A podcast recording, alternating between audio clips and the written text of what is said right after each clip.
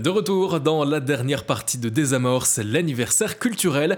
Aujourd'hui, c'est la journée mondiale des célibataires. Magali, c'est une célébration qui nous vient tout droit de Chine. Oui, appelée Fête des célibataires ou double 11, en référence au 11 novembre avec les 4 1 qui représentent la singularité, cette journée, c'est l'occasion pour la jeunesse chinoise d'exposer sa fierté d'être célibataire. Mais c'est surtout et avant tout une fête commerciale. C'est la journée pour se faire plaisir et s'offrir des cadeaux. Évidemment, les magasins chinois ne perdent pas le nord et proposent des grosses promos, que ce soit en ligne ou dans leur enseigne physique. Le chiffre d'affaires généré lors de cette fête est impressionnant, il devance carrément celui du Black Friday aux États-Unis. Pour vous donner une idée, l'année passée sur 11 jours, cette opération de solde a rapporté 74 milliards d'euros aux géants chinois du commerce en ligne Alibaba. Et à côté de cet aspect commercial, ben, la fête des célibataires, elle montre quand même une évolution dans les mœurs chinoises. Oui, de plus en plus de Chinois assument leur statut de célibataire indépendant et émancipé.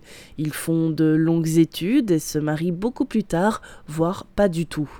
Ce mode de vie est à l'opposé de la tradition confucéenne, de Confucius donc, qui prône un mariage avant 30 ans et considère le célibat comme antisocial. Forcément, on assiste à un choc euh, des générations entre des parents et des grands-parents qui veulent que leur enfant se marie et euh, ben, des enfants qui veulent profiter de leur indépendance. Et enfin, il y en a certains pour qui le célibat n'est pas vraiment un choix non plus. C'est surtout vrai pour les hommes qui galèrent beaucoup plus à trouver la femme de leur vie, voire à trouver une femme tout court, puisque selon les Nations Unies, le nombre d'hommes est supérieur de 34 millions à celui des femmes. Ceci s'explique entre autres par la politique de l'enfant unique adoptée par la Chine il y a quelques années.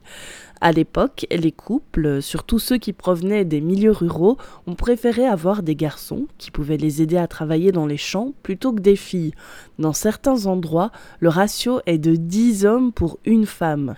En voyant ces chiffres, ben moi je comprends mieux pourquoi il y a une fête des célibataires en Chine ce 11 novembre et surtout pourquoi il y en a qui se consolent en s'offrant des cadeaux.